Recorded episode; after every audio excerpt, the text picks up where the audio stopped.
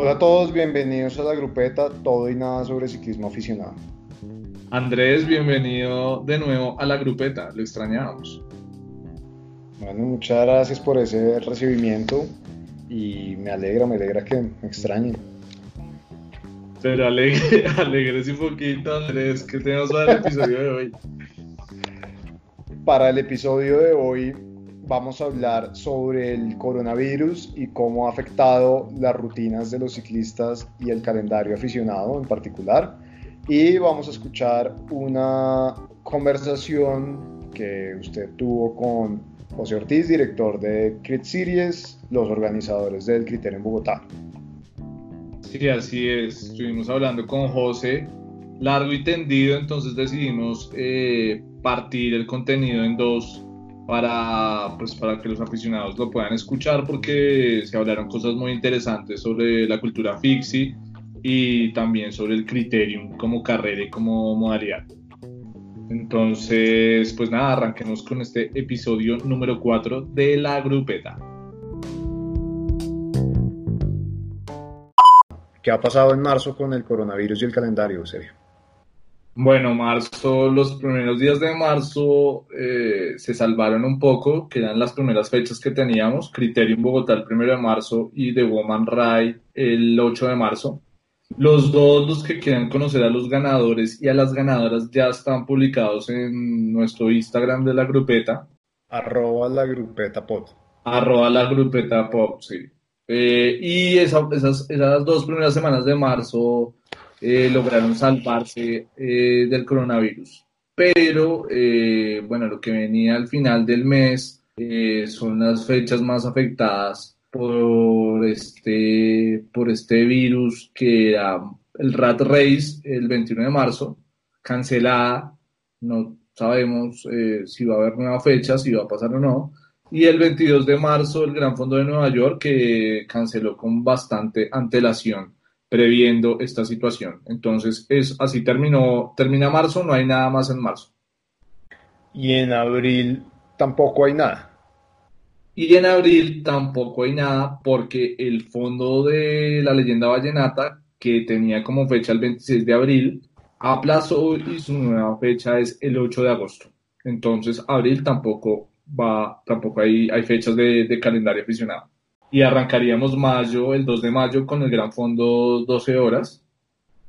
El Gran Fondo de Huila, que estaba previsto para el 25 de mayo, eh, quedó aplazado, estamos esperando nueva fecha, pero el aplazamiento de, de, esa carrera no se da por el coronavirus, sino al parecer por otras razones distintas, pero estamos pendientes de, de la nueva fecha. Y ya entrando un poco a junio y a julio, eh, confirmado el 14 de junio el Gran Fondo de Antioquia, confirmado el 21 de junio el Gran Fondo Sierra Nevada, aunque ese fondo eh, tiene las inscripciones congeladas, pero la fecha está confirmada por ahora. Confirmado el 19 de julio el Gran Fondo Ciudad Musical. Eh, y pues nada, agosto tenemos el 8 de agosto el Gran Fondo de Leyenda Vallenata, esa es la nueva fecha de ese fondo. Y agosto 16 el Gran Fondo del Quindío. Por ahora es, la actualización del calendario hasta agosto. Eso en lo que tiene que ver con coronavirus, pero también se han confirmado fechas que estaban pendientes como la del Gran Fondo de la Policía Nacional, el 16 de, perdón, el 27 de septiembre y el 11 de octubre el Gran Fondo Boyacá Mundial. Así es, son los dos fondos que teníamos eh, pendientes de confirmar fechas y eh, ya ya esas son las fechas confirmadas. Eso es el calendario actualizado entonces por coronavirus para el 2020. Ok, entonces pasemos ahora a la entrevista con José Ortiz, director de Crit Series, organizador del Criterium Bogotá, parte 1, Cultura Fixi. José, bienvenido a la grupeta. ¿Cómo va todo? Bien, muchas gracias por la invitación y bueno, aquí estamos en la cita con ustedes y esperamos que, que esta conversación pues sea amena y al mismo tiempo podamos también dar a conocer lo que es el Criterium Bogotá. Bueno, José, primero antes de meternos ya en modo Criterium, cuéntenos qué hace José. Bueno, te cuento, yo soy un un aficionado de la bici, una persona que llegó a esto del ciclismo urbano hace unos 8 o 9 años y empezamos a organizar eventos, eventos alrededor de la comunidad bici como una manera de reunirlos en un escenario a todos, los MTB, los fixeros, los ciclistas eh, urbanos, los ruteros. Eh, y empezamos con un evento que se llamaba Bike Fest. Este evento era una feria con atractivos también pues, deportivos, gastronómicos. Eh, este evento desaparece y nosotros en ese momento pues fuimos los primeros en organizar el Criterium como parte de nuestra agenda de eventos. Cuando desaparece Bikefest, yo me encargo de seguir adelante con Criterium pues para darle continuidad a un proyecto que hoy en día es lo más importante que tiene Colombia en cuanto a opinión fijo, aparte de lo que es el ciclismo de pista tradicional. ¿Y cómo nació su pasión por la, por la bici? Eh, bueno, digamos que eh, eso es un, es, es, un poco cliché cuando, cuando le preguntan a, a, los que estamos metidos en esto, pero la respuesta es sencilla. La bicicleta cambia vidas y cada vez que una bicicleta cambia una vida hay personas que se dedican a seguir eh, proyectando este estilo, esta forma de vivir eh, un deporte y una pasión que, que se lleva en el corazón y adicional a eso te pone a trabajar en pro de que los demás lo disfruten. Entonces, como te digo, empezamos con el tema de, de los eventos. Hoy en día tenemos una empresa de ciclismo. Eh, consideramos que es la primera empresa de ciclismo que existe eh, de pronto en Colombia, no sé si en el mundo. Nos encargamos de promover el uso de la bicicleta a nivel de ciertas actividades que llevamos a las empresas. Eh, nuestro proyecto se llama Biker Sprints eh, y adicional a eso, en este momento, pues estamos con, pues, con el Criterium, estamos con la Liga Amateur de Ciclismo Colombiano, que fue también una organización, una asociación de distintos organizadores de eventos eh, que pretende buscar una manera de rankear a los, a los ciclistas amateur en distintas modalidades a través de un calendario de, de, de competencias en el año. Okay. Entonces se ha ido como creciendo la plataforma eh, y ahí estamos trabajando en eso. Prácticamente hoy en día yo solo me dedico a trabajar en pro del ciclismo de la bicicleta y pues también es una forma en la que yo ejerzo mi profesión, pues yo soy diseñador gráfico, entonces yo también me encargo gran parte de las comunicaciones de todos los eventos. ¿Y está 100, entonces está 100% dedicado al Criterium y a la bici? En este momento estoy dedicado 100% al Criterium, a la bici y a todos los temas de promover el uso de la bicicleta. Eh, hacer, nosotros hacemos ciclopaseos corporativos, digamos que tenemos una línea muy corporativa que nos ayuda a comercializar pues de alguna forma y sostener eh, el proyecto y tenemos la parte ya más social que es por ejemplo el Criterium que es un evento autogestionado y que pues nos ha ayudado incluso a llevar a corredores a correr, a competir en el exterior. Bueno, ahorita, ahorita entramos a fondo con el Criterium. ¿Entrena o no entrena, José? Yo soy ciclista, digamos que yo asumí que mi rol en el ciclismo era ser organizador. Yo soy ciclista urbano, como te contaba hace un rato, hace unos nueve años. Uso la bicicleta como medio de transporte.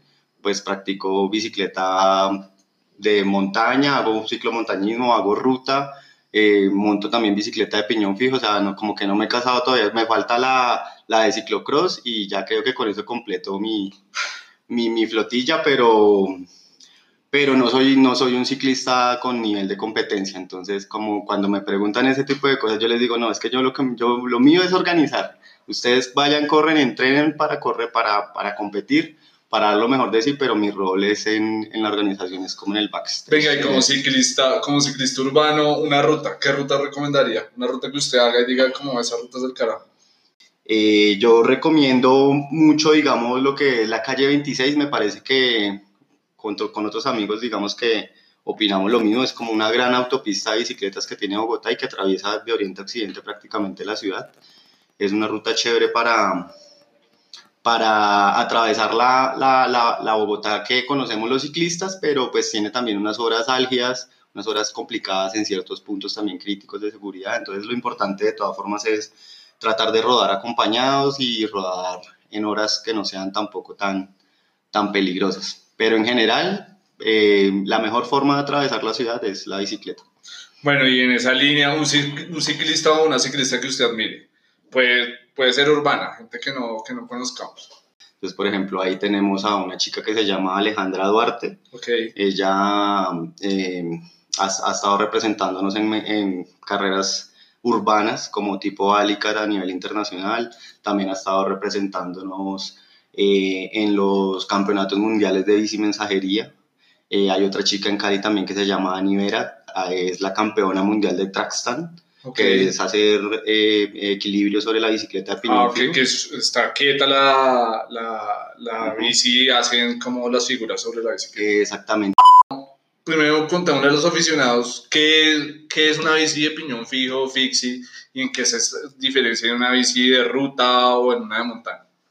Bueno, la diferencia básica de una bicicleta de pista o una bicicleta fixie eh, con las bicicletas de, pues, convencionales de ruta y montaña es que una bicicleta de piñón fijo no tiene cambios y tampoco tiene frenos. Digamos que esas, en términos de, de mecánica, eh, esas son las grandes diferencias. Es una bicicleta que tiene una sola marcha, una sola relación.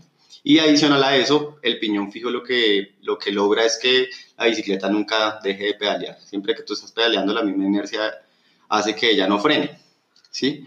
Entonces, es de ahí de donde viene, digamos, la, la magia de montarse en estas bicicletas. Yo creo que cualquier persona que sea ciclista en este momento y no haya pedaleado una bicicleta de piñón fijo, no sabe lo que se está perdiendo porque de verdad la sensación de vincularse con la bicicleta y empezar a manejarla solo con las piernas es increíble.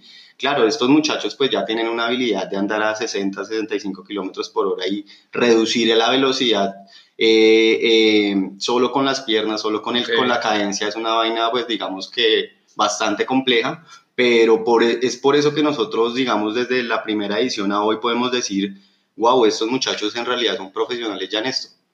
Ya, o sea, no hay en este momento otro deportista o otro, digamos, rango de deportistas de esta disciplina que estén haciendo las cosas mejor que ellos. Y por eso nosotros hemos decidido eh, calificarlos ya ellos como unos ciclistas profesionales de, la, de esta modalidad. Bueno, pero y digamos, teniendo en cuenta esas condiciones técnicas de la fixie, ¿para qué tipo de ciclista o de aficionado al ciclismo está hecho, es, eh, está hecho, está hecha la fixie? Bueno, por ahí cuenta la historia que los, fueron los mensajeros en bicicleta de Nueva York los que empezaron a sacar la- las bicicletas de pista a la calle.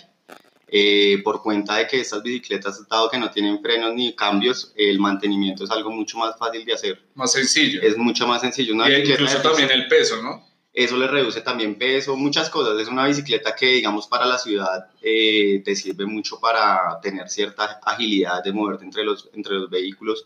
Es arriesgado, sí, pero ellos lo que han desarrollado es una habilidad increíble de moverse en estas bicicletas que, como te digo, no tienen freno. La forma de frenar es haciendo un derrape, haciendo una contrafuerza eh, o con la misma cadencia. Entonces, Que es un derrape. un skid es lo que normalmente llaman que, dejas la llanta de atrás con, con la misma contrafuerza que le haces a, la, a, la, a la- a los pedales. Ajá. Eh, lo que pasa con la rueda es que se queda quieta y empieza a, a derrapar. Ok. ¿sí? Entonces es, es casi que una figura también que, que, que hacen ellos. O sea, la bicicleta de piñón fijo incluso en este momento tiene como varias líneas. No solo está la parte de criterium, sino también los que hacen piruetas, eh, ruedan para atrás. Como la bicicleta tiene el piñón fijo, si tú pedaleas para atrás, la bicicleta rueda hacia atrás. Entonces están los que hacen trucos con este tipo de bicicletas, los que brincan con este tipo de bicicletas y bueno, y los que corren ya a velocidad también. ¿Cuáles son los mitos alrededor del uso de la fixie? Porque uno está muy metido como en el ciclismo de ruta, en el ciclomontañismo y en otro tipo de modalidades. Eh, y cuando uno toca el tema de, de la fixie es como, uy, no, lo que hablábamos ahorita, eso requiere cierto manejo, tal vez es insegura. Bueno, digamos que cualquier persona que quiera empezar a moverse en una bicicleta de piñón fijo en Bogotá, yo lo que le recomendaría es primero empiece con una, una bicicleta de piñón libre. Es casi lo mismo, salvo que cuando tú dejas de pedalear, pues no, los, las- los pedales no siguen, las bielas no siguen rodando, rodando. entonces tiene esa, pues tiene esa, como ese espacio de, de descanso, por decirlo de alguna forma, y adicional a eso, pues viene con frenos. Puede ser un freno manilar o puede ser un freno coaster, pero pues tiene, tu, tiene su freno de, de emergencia, por De asistencia. de asistencia o de emergencia, por decirlo de alguna forma. Entonces, eso nos va a ayudar primero a tener el control de este tipo de bicicletas porque pues por su geo- geometría y todo son diferentes. Eh, primero, pues tener eso, ese control.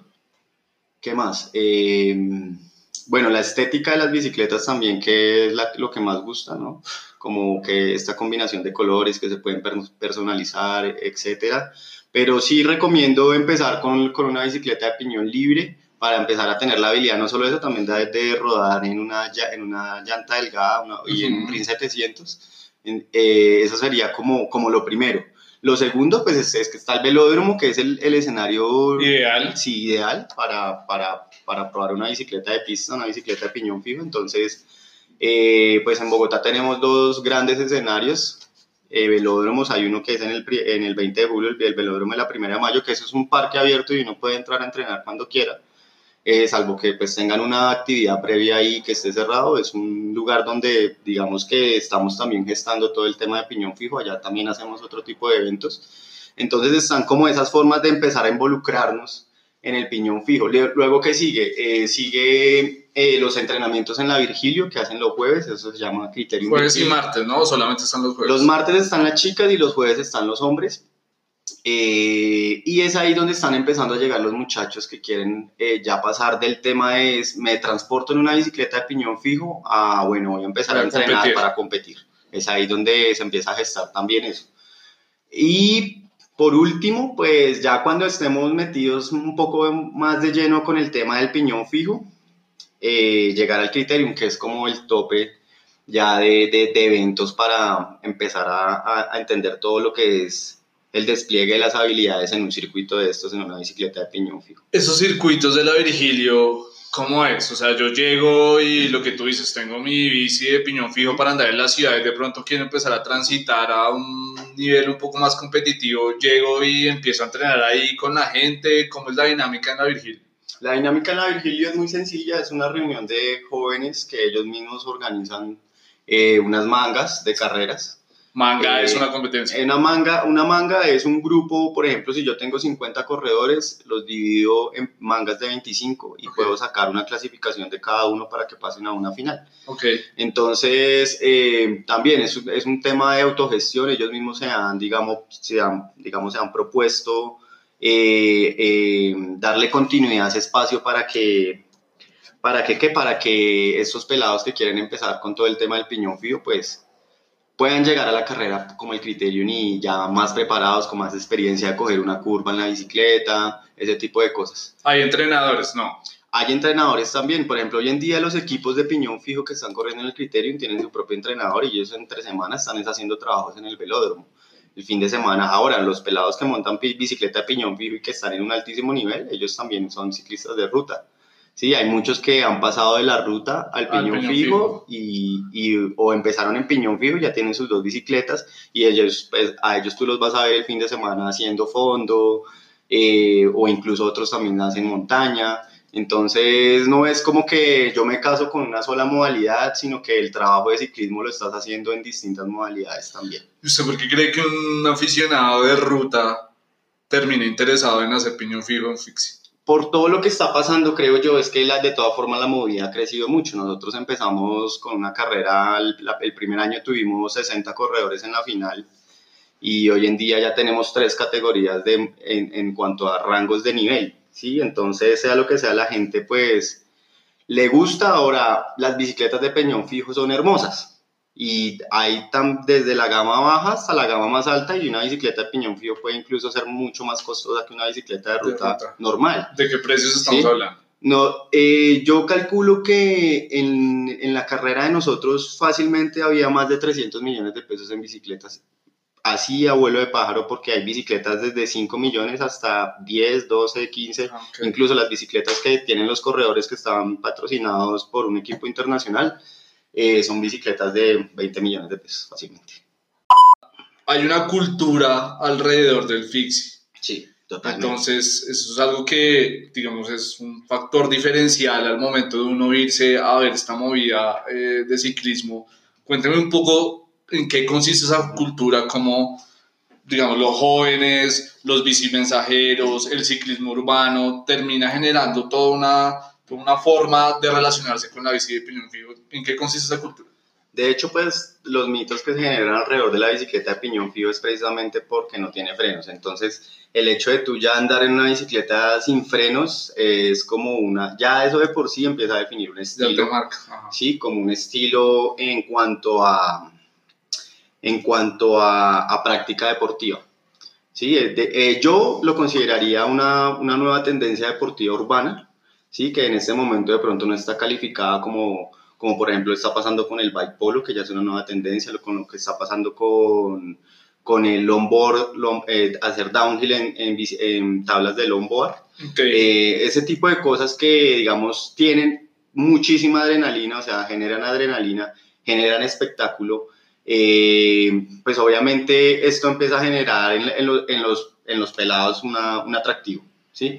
Yo lo que estoy viendo hoy en día es que muchos de los pelados que, por ejemplo, antes solo tenían la oportunidad de practicar un deporte extremo, por decirlo de alguna forma, y encontraban, por ejemplo, la- eh, el skateboarding, hoy en día tienen el piñón fijo Ok. y tienen esta modalidad Fix Gear Creep que es digamos una vaina muy muy emocionante y tiene sus riesgos obviamente pero ahora que entremos a hablar de eso te vas a dar cuenta que el nivel de profesional- profesionalismo al que ellos han llegado nos da una estadística de caídas muy baja en, en comparación a la cantidad de personas que participan ¿sí? Eh, ahora ¿qué pasa?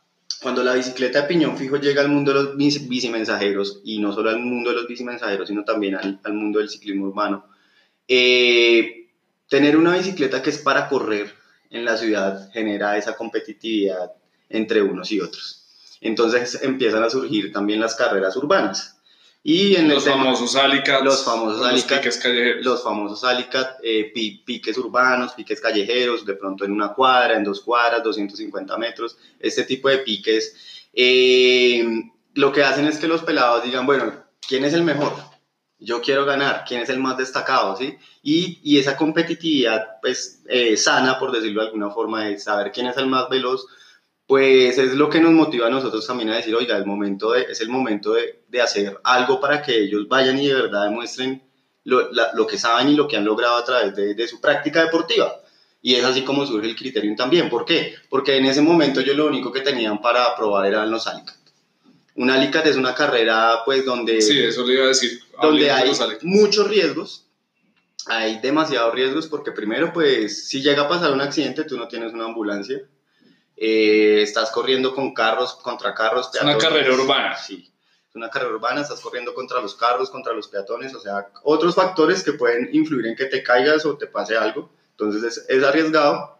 Y si te llega a pasar algo, nadie responde. ¿Por qué? Porque tú también igual corriste bajo tu propia responsabilidad. Pero eso es igual a como la esencia del alicat, o sea, no es que eso No es- pase en no Colombia, mal. sino que No, es en que el eso mundo viene, pasa así. eso en el mundo pasa así y no está mal, porque de hecho ellos, pues ahí fue donde empezaron a correr, fue ahí donde empezaron a correr. Pero ¿qué pasa con los alicat? En un alicat tú te puedes agarrar de un carro. Y en, Si dentro no de- tiene reglas. no, o sea, las reglas son, no hay reglas, o sea, si, y si las hay, son, digamos que limitadas, y una forma de controlar que alguien haga trampa, por ejemplo. Y fácilmente tú puedes ganar un alicat, muchas veces ha pasado acá que han hecho alicats muy famosos, eh, y algunos han ganado de esa manera. Entonces, ¿qué dijimos nosotros? Vamos a, vamos a generar un espacio donde solo ellos estén su bicicleta, sus piernas y la pista. No carros, no, no tráfico, no peatones, circuito cerrado, un espacio donde puedan desplegar toda su furia y toda su habilidad y todo lo que quieran, pero con, los, con el menor riesgo. Entonces, ¿qué, ¿qué le garantizamos nosotros en este momento a los corredores? Seguridad. Es para nosotros en este momento lo más importante al momento de hacer la carrera, la seguridad. Fueron tres cosas con las que empezamos que, eh, para poder hacer el evento, que eran el espacio, la ambulancia El espacio que es una pista. la pista. Ujú. que, en, que en este momento lo hacemos y lo hemos venido haciendo durante cinco veces consecutivo en un autódromo. No hay un escenario tampoco al interior de Bogotá y cerrar calles es muy difícil. Es una gestión muy, muy pesada para un evento que es autogestionado. El caso es que nosotros, no, eso no quiere decir que no, no estemos o no hayamos trabajado para también tenerlo al interior de las calles. Esperemos que, Que se en pueden- esta, de pronto en esta alcaldía también se, se pueda como llegar a, a lograr eso para tener un gran criterio dentro de Bogotá. Eh, entonces teníamos el tema del espacio, teníamos el tema de la ambulancia súper importante y su medición de tiempos. Esos son como los tres ítems importantes, pilares importantes que nosotros decidimos, digamos, implementar para que la carrera empezara a tener como cierto estándar de calidad. Y desde el año pasado algo que empezamos a implementar fue el tema de la póliza. Entonces todos los ciclistas que corren están asegurados durante el evento. Sí, entonces esos, esos digamos, requisitos. requisitos eh, y, y cosas que nosotros implementamos para la seguridad también le han dado cierta, cierta, que cierta calidad al evento. ¿sí? Entonces muchas personas piensan que, que, que, el tema no está lo suficientemente bien pensado y organizado para que ellos corran de manera segura y pues es lo que para, para nosotros es lo más importante. O sea, garantizar eso es lo más importante. Bueno, y cerrando el tema de la cultura fixie, ¿cómo está eso en Colombia? O sea, ¿se mueve solamente Bogotá? ¿Hay movimientos eh, en Medellín, en Cali? ¿Qué está, pasando, ¿Qué está pasando en las regiones y qué está pasando en Bogotá? Eh, el movimiento de piñón fijo, pues a nivel Colombia es la sensación, esto ya lleva más de 10 años. Eh, han llegado muchísimas marcas de bicicletas también. Hoy en día, como te decía, los pelados estos empezaron andando en bicicletas de acero y hoy en día uno ve eh, chicos que van a la universidad en piñón fijo con bicicletas de 5 millones de pesos. ¿sí? Había un mito hace unos años y que decían los, pues, los, digamos, eh, patrocinadores de algunas marcas que era que el, que el fixero no consumía, o sea, que llevar... El fixero no, no gastaba no gasta, sí, el, el, fixero no consume, no, no, no, no invierte en productos, no invierte en accesorios y pues digamos que eso ya, ese mito ya se cae porque los pelados de verdad que tienen, y, y, es más también por su seguridad, o sea, utilizar los mejores componentes en cuanto a bielas, platos, cadenas, es supremamente, supremamente importante porque de eso depende prácticamente tu vida también. Sí, entonces hay muchos pelados que empiezan con su bici, de, de, pronto bicis económicas, de componentes no tan buenos, pero se dan cuenta con el tiempo cuando se les, de pronto se les rompe la cadena o algo frenando, que lo mejor es tener una bicicleta con mejores componentes para estar más seguros a la hora de rodar. Bueno, eso fue la primera parte de la conversación con José Ortiz. Esperamos no se pierdan la segunda parte donde hablamos al detalle del criterium como modalidad y como carrera. Y bueno, ¿cuál es el recomendado de este episodio, Andrés? Esta semana o este episodio queremos recomendarles un artículo de bikeradar.com, que es un portal muy prestigioso de ciclismo, que se llama Ocho razones por las que debes entrenar bajo techo.